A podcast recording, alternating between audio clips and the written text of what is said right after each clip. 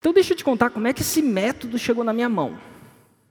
Eu nasci em Brasília, 1977. E os meus pais foram para Brasília na época para emprego mesmo. Minha mãe, ela vem de uma família um pouquinho melhor. Mas meu avô faliu. Ele tinha uma fazenda, minha avó morreu de câncer e o meu avô acabou perdendo tudo. Eu acho que eu fui a primeira geração da família que começou a estudar em escola particular. Por que que aconteceu? Meus pais foram para Brasília e conseguiram um emprego público. Todo o dinheiro da minha mãe ia para a escola. Eu queria honrar aquele trabalho dos meus pais. A gente não tirava férias, porque era tudo para a escola. Só que é o seguinte, tinha um outro problema. Eu queria empreender.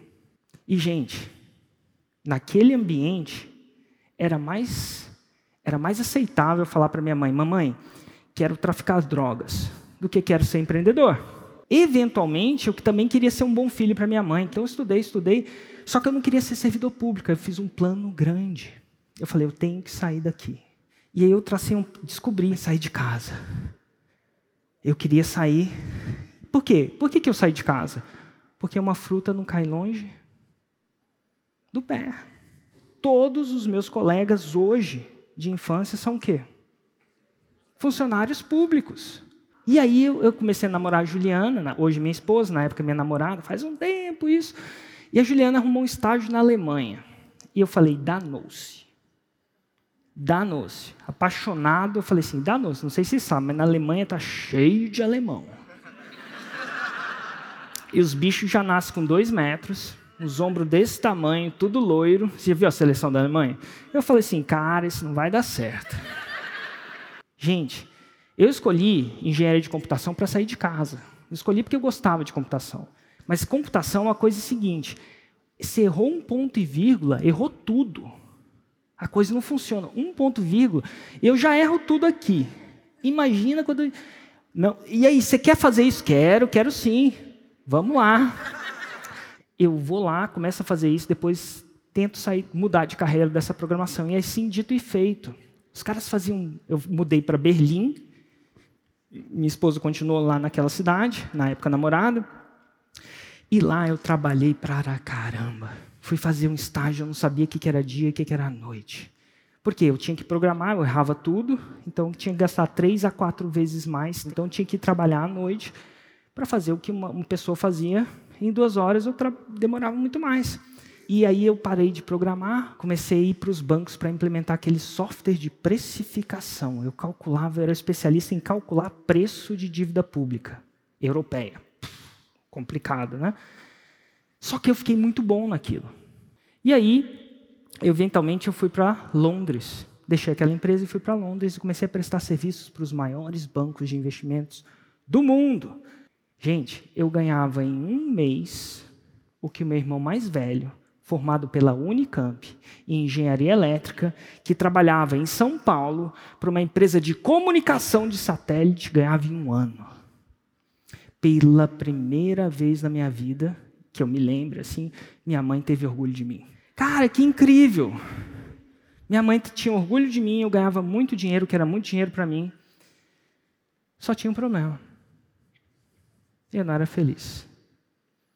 Porque o que eu queria fazer mesmo era ser empreendedor, lá de trás. E eu fui abafando aquilo para tentar fazer meus pais felizes. Aquela não é a vida que eu queria. E quando você fica feliz, semi-depressivo, o que, que eu fui fazer? Curso de desenvolvimento pessoal. Tentar achar uma resposta. E fui fazer um curso muito louco. Chegou uma hora que um cara virou para mim, fez um daqueles exercícios, depois de dias, ele falou assim: vamos imaginar o seu futuro. E naquele curso, naquele momento ali, eu descobri que ia passar os próximos 10 anos da minha vida, pelo menos, fazendo o que eu não gostava, para me tornar quem eu não queria. E aí eu falei: e agora? Aí o cara vira para mim e fala assim: ah, então o que, que você quer? Eu falei assim: aí aquele coisa do empreendedorismo voltou, porque eu abafava aquilo dentro de mim, não deixava sair do armário. Eu falei assim: eu quero ser empreendedor. E o cara, muito louco, fala assim: então, pede demissão. Cheguei na frente do meu chefe, que era francês na época, falei assim: velho, tem que pedir demissão. Minha perna tremia. Pedi demissão. O cara falou: tá maluco, mas então vai, ué. Cheguei em casa, dormi. E me arrependi.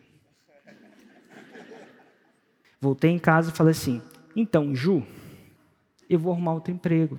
Ela falou assim: não vai não. Como assim não vai não? Falei assim, cara, você trabalha demais. Por que, que a gente não tira três meses de férias, viaja pra... e eventualmente depois você volta e se mata de trabalhar de novo? Eu falei, ah, cara, beleza. Aí viajei. Quando eu estava no avião, falei, tive a seguinte ideia: Uau! Eu sempre quis ser empreendedor. E se eu fundar um negócio? Cara, quando eu cheguei em Barcelona, eu tive a ideia. Meu projeto era o seguinte: eu pegava todo o meu dinheiro, ou quase todo o meu dinheiro, e comprava imóvel. Ganhava bem. Eu, meu, meu projeto era o seguinte: vou comprar muito imóvel, alugar os imóveis e não precisar mais trabalhar. Passei a minha vida inteira tentando ganhar dinheiro suficiente para parar de trabalhar. Aí, só que eu comprava imóvel em leilão no Brasil. Por quê? Porque os imóveis eram abaixo do valor de mercado. Só que os imóveis no Brasil, os leilões de imóveis, eram completamente desorganizados. Cada um publicava onde ele queria, onde ia acontecer o leilão. Eu falei o seguinte: vou centralizar isso. Minha primeira ideia de negócio, para leilões. E assim fez. Liguei para o meu irmão, falei: Hugo, você quer nunca ter um emprego? Ele, quero. Falei: beleza, vem ser meu sócio.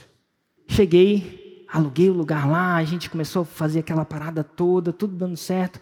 Botei no ar. Cara, o negócio era bom. Ou a pessoa assinava 20 jornais para saber onde estavam os leilões de imóveis, assim como eu, ou sabe se Deus o quê. Ou você pagava um valor muito menor para uma assinatura de uma coisa que te dava coisa mastigadinha. Vendi nada.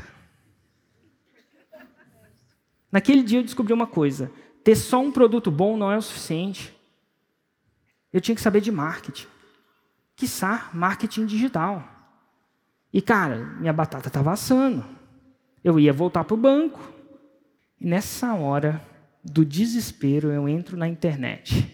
E tem, e, tipo, tem um cara com uma promessa esdrúxula. Ele me prometia, naquele vídeo, um ano americano, um ano de vendas em sete dias vender o que eu vendi em um ano, me ensinar a vender tudo que eu vendi em um ano em sete dias. Eu falei, fácil, não vendo nada. Mas, ousado. Comecei a ver o vídeo do, do cara. E o que ele falava me faz senti fazia sentido. Eu falei, cara, eu vou fazer essa parada. Ele me três aulas. E eu falei, no final dele, ele me vendeu um curso. 5 mil dólares. Comprei o curso. E aí tinha um evento ao vivo para alunos, lá em Los Angeles. E aí paguei mais 5 mil dólares de passagem, estadia, para mim, minha esposa e meu irmão, que estava junto, ir lá para a gente ver essa parada. Voltei para Brasília, com sangue no olho, sem resistir ao método. Voltei lá, e no dia 23 de março de 2010, a gente relançou aquele produto do ProLeilões fizemos 100 mil reais, 170 mil reais em sete dias, para quem não vendia nada. E eu tentei chorar e não conseguia sair lágrima. Não porque eu tinha feito 170 mil reais. Eu já tinha visto dinheiro na minha vida. Mas eu fiz isso através de uma fórmula, um passo a passo. E eu sabia que podia repetir. Começamos a faturar 2 milhões e 500 por ano, com dois funcionários. Eu, ele e mais uma pessoa no suporte. E aí eu falei, que beleza, agora eu não preciso mais morar em Londres, podia morar onde eu quisesse. Mudei para Balneário Camboriú, perto da sogra. Peguei um apartamento na frente à praia, 300 metros quadrados. Meu Deus, estava vivendo a vida. O Hugo tomou conta da operação do negócio e eu praticamente bebia caipirinha e surfava. E eu falei, uau, que vida. Só tinha um problema, eu comecei a entrar em depressão de novo. Falei, porra, cara. E um dia eu comecei a conversar com minha esposa, Ju, o negócio está pegando de novo. Eu preciso fazer um projeto que faz meu coração cantar. Não é só dinheiro. Ela virou para mim e falou assim: Eu sei o que faz o seu coração cantar. Você precisa ensinar a fórmula. Você fala disso o tempo inteiro. Você fala disso com a minha mãe. Você fala disso com meu pai. Você só fala disso comigo. Você fala disso com o porteiro, com a recepcionista do hotel, com a aeromoça. Por que, que você não vai falar disso com quem quer te ouvir? Eu falei, é verdade, eu amo falar nessa parada. E eu falei, então tá bom, vou ensinar. Eu já sabia lançar, lancei, fiz uma turma de 53 pessoas em São Paulo, isso em 2013. E cara, foi incrível. Passei cinco dias ao vivo com eles ensinando a fórmula. E eles saíram e começaram a fazer seis em sete como loucos. Muitos deles. Muitos deles começaram e são essas pessoas grandes que vocês veem hoje. E as pessoas me encontravam na rua, meus alunos, depois de 53 foi para 700. As pessoas me encontravam na rua e queriam me agradecer, queriam tirar foto comigo. Érico, obrigado. Pô, minha vida era assim, agora é assado. E eu comecei a me viciar naquelas histórias. Eu fiquei um viciado. O que faz meu coração cantar é criar histórias de empreendedores, aqueles que ninguém acreditava. Mas eu acredito que o empreendedorismo, com integridade, é a salvação desse país. Porque quando você dá força, conhecimento ao empreendedor, ele gera emprego. Quando você gera emprego, você dá dignidade para quem os seus colaboradores, em vez de dar uma cesta básica, e nada de errado com dar cesta básica, tá? Mas eu acredito que o empreendedorismo é o maior projeto social que eu podia fazer. E é por isso que eu voltei e estou levando esse projeto para longe. Eu quero formar mil faixas pretas. Eu tenho dois, dois objetivos. As duas pulseirinhas que estão nesse meu braço esquerdo me lembram desses objetivos. Primeiro, eu quero tirar uma foto ao vivo com mil pessoas que fizeram seis em sete no palco. E é por isso que eu estou ensinando e passando essa coisa para frente.